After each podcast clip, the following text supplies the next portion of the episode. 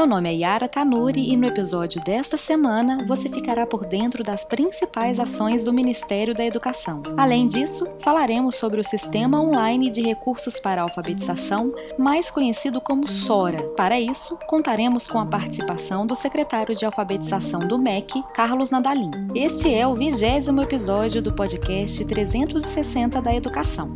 Sejam muito bem-vindos.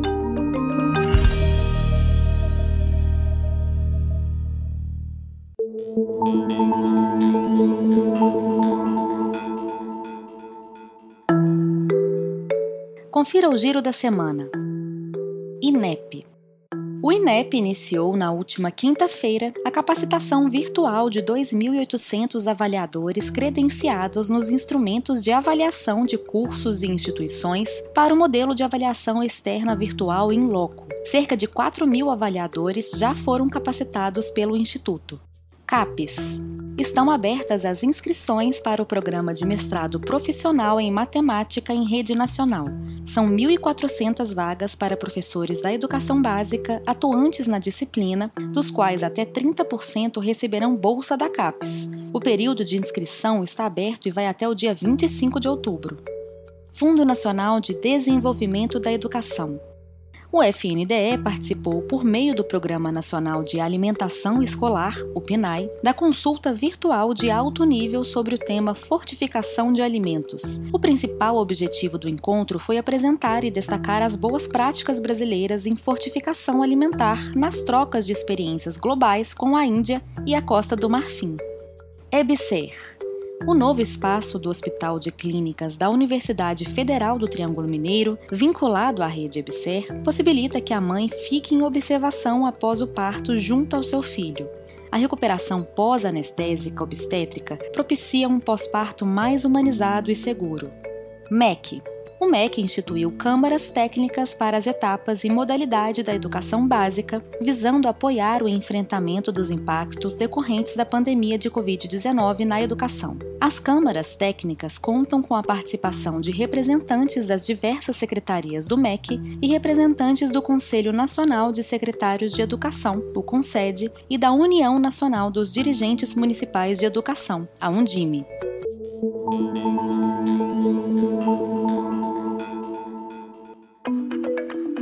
Agora que você já está por dentro das principais notícias do MEC desta semana, vamos falar sobre o SORA. Secretário Nadalim, de onde surgiu a ideia de lançar esta ferramenta? No âmbito do programa Tempo de Aprender, há quatro eixos e dez ações, e um dos eixos diz respeito ao apoio pedagógico e gerencial para a alfabetização. Dentro desse eixo, temos o Grafogame, que é uma ferramenta tecnológica disponibilizada a crianças entre 4 e 9 anos de idade. Por meio deste aplicativo, várias crianças aprenderam a ler suas primeiras palavras, mas há uma ação que se destaca neste eixo que é o SORA, o Sistema Online de Recursos para Alfabetização. Lançado recentemente, é uma ferramenta por meio da qual os professores cadastram suas turmas, seus alunos. Nadalim, de que forma esse cadastramento pode auxiliar os professores? No Sora há um repositório com atividades, estratégias de ensino, avaliações formativas e recursos adicionais. Então, levando em consideração a realidade escolar de cada professor, é possível elaborar, por exemplo, um planejamento semanal em que o professor vincula a cada dia da semana uma estratégia de ensino e algumas atividades. E o sistema, então, consolida essas seleções feitas pelo professor, criando um plano de aula, né, um planejamento ou diário ou semanal.